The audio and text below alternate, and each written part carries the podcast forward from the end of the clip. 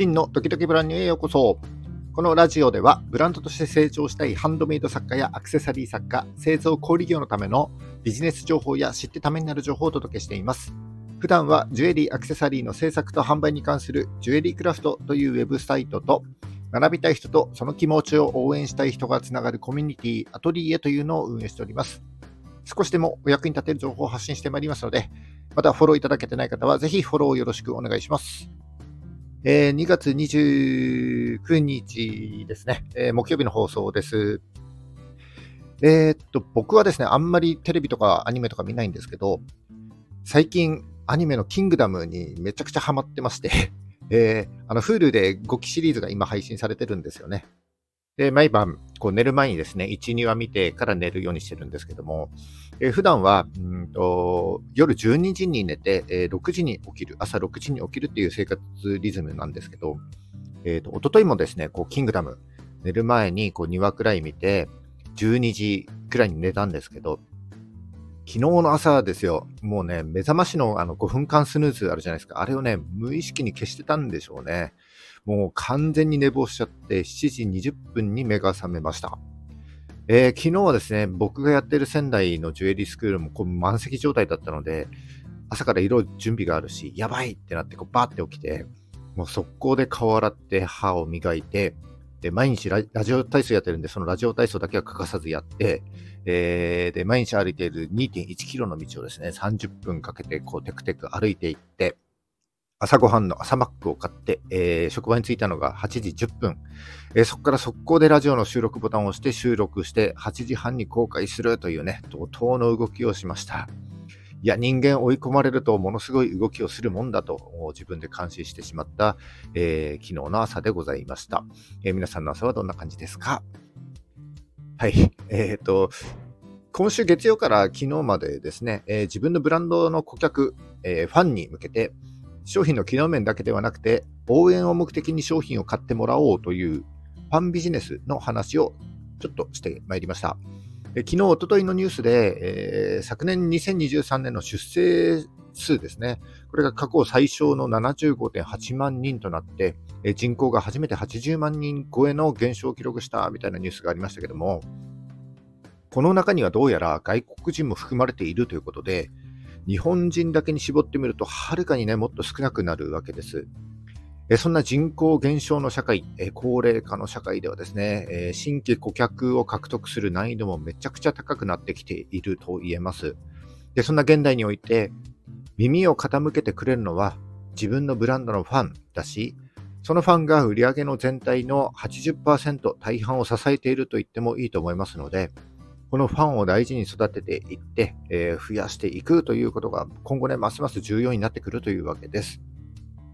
で、今週ずっとですね、えー、ファン消費される商品、えー、ファンビジネスの作り方について、えー、3日間にこう渡ってお話ししてきましたので、気になる方はぜひ、え今週の月曜の放送から3日間ですね、聞いてみてください。めちゃくちゃ有益だと思います。はい。えっ、ー、と、それで今日の話ですけど、うんと、大人になるとですね、こう生活に大きな変化ってなかなか起こらなくなりますよね。特に、えー、結婚して子供が生まれると少し守りに入っちゃって、えー、なかなか大きな挑戦なんかできないなんていうのがね、大半だと思います。いや、しょうがないです。えー、小学校、中学高校と子供の成長に合わせて、うん、子供中心の生活になるわけだし、自分一人だけ身勝手にね、いろんなことを挑戦するのは、まあ、夫婦間での話し合いも必要になるし、大きな挑戦をやった結果、プラスになればいいですけども、マイナスの作用を引き起こしたのでは、もう家族にもね、迷惑かけちゃいますから。で、なんでね、こんな話をしようかなって思ったかというと、実は、明日、えー、高校生の息子の卒業式なんですよね。うん、早いですね。えー、妻の実家が秋田なんで、うんと、2005年に秋田で生まれたんですけど、当時はね、僕もまだ26、7の若造で、若造でって言い方もあれですけど、えー、お店を立ち上げてまだね、間もない時だったんで、めちゃくちゃ大変だった時でした。で、息子と妻は3ヶ月くらい秋田で過ごした後、仙台のアパートでこう3人で暮らし始めたんですけど、まあね、小中高と息子の成長を中心に、あっという間に、えー、今になってみれば時間が過ぎちゃった、そんな気がします。で、それで今、高校3年生で明日卒業して、4月からは地元の大学に通うんですけども、えー、子供が大きくなると結構ね手が離れていって割と自由な時間がこう持てるようになってきたなというふうに、えー、最近感じております。で僕ねもう47歳なんですけど、えー、ここからの人生って自分次第で大きく変わるんじゃないかなと本当強く思ってまして新しい挑戦はですねもうどんどんやっていこうそんな風に、えここ最近強く思っている次第です。ただね、僕自身結構昔から消極的な性格で、うん、割とね、こう自分の中だけにこう引きこもっちゃう傾向って多々あるんですよね。なんかこう、新しいことを始めようとすると、ワクワクする気持ちと同時にですね、少し不安になっちゃって、で結局ね、そのまま何もせずに時間だけが過ぎていくなんてことも結構多いんです。ただ毎日こう同じ職場に通って毎日似たような仕事をやってそれがね、当たり前になってしまっていると、こう自分自身の成長には絶対につながらない。だから、えー、これまでにやったことない挑戦に、えー、思い切って飛び込んでみるということを率先してやっていこうかな、なんていうふうに思っております。それで昨年から、えー、メディアとして動いている僕のウェブサイトですね、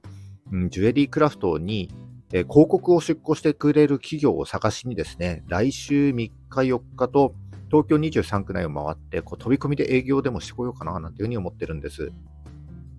えー、今まで街の姿勢ですね、えー、展示会に出店とか、それから広告を出したりとか、あのー、行動して待っているスタンスっていうのがほとんどだったんですけど、飛び込みの営業なんて全くやったことありません。えー、でもね、僕のサイト、それからコミュニティのコンセプトが、学びたい人と応援したい人がつながる場を作るっていうコンセプトがありますので、えー、この応援したい人をですね、えー、これにはいろんな企業が絡んでくるわけですけども、その応援したい人に僕のこのサイトの存在を知ってもらうためには、こちらから会いに行くしかないなというふうに感じているんです。ただ、えー、事前にアポ取っちゃうと、2日間で訪問できる数が限られちゃうんで、もうしらみつぶしにこう回ってみようかなというふうに思っている次第です。うんとですね、僕のとこにも飛び込みの営業とかたまに来ますけども、なんかね、こう的を得ない宣伝営業ばっかりで、本当にね、あんまり印象、良い印象持ってないし、えー、来週訪問する会社からもおそらくそんな風に飛び込みで営業来たなんていう風にね、思われるかもしれないんで、正直、この行動に抵抗があるのは事実なんですけども、それ以上にですね、なんかこうワクワクしていて、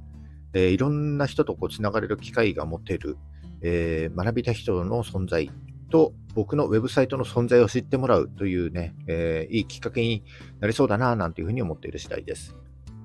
で、何社かはアポが取れているので、正直どのくらいの件数訪問できるか分かりませんけども、ちょっとね、来週、えー、週明けの月火楽しみにしている次第です。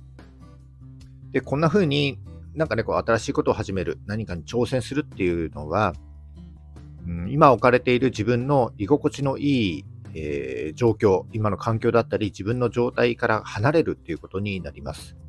でこの居心地のいい環境や状態のことを心理学の専門用語でコンフォートゾーンというふうに言うらしいです。たまにはね、こう上空から自分自身を俯瞰してみてみて、えー、いつまでもね、こうコンフォートゾーンにとどまっていないかどうか、こんな風にね、見つめ直してみるのもいいんじゃないかなということを今日はお伝えしたいと思います。若い時の苦労は買ってもせよという言葉がありますけども、大人になってからの挑戦は買ってもせよということで、えー、今日は締めくくりたいなというふうに思います。えー、以上今日は大人になってからの挑戦を買ってもせよというテーマで、新しいことにチャレンジする気持ち、変化を恐れず、失敗を恐れず、前に進む気持ち、そして行動を大切にしていきましょうというような話をさせていただきました。えー、この話が少しでもお役に立てれば幸いでございます。はい、えーと、明日からですね、ちょっとやることが目白押しで、えー、収録の時間が取れなさそうなので、えー、すいません、来週火曜日までお休みをいただきたいなというふうに思っております。えー、来週ですね、え水曜日にまたお会いしましょう。それじゃあ、ラジオドキドキブランニュー、また次回もお楽しみに。バイバイ。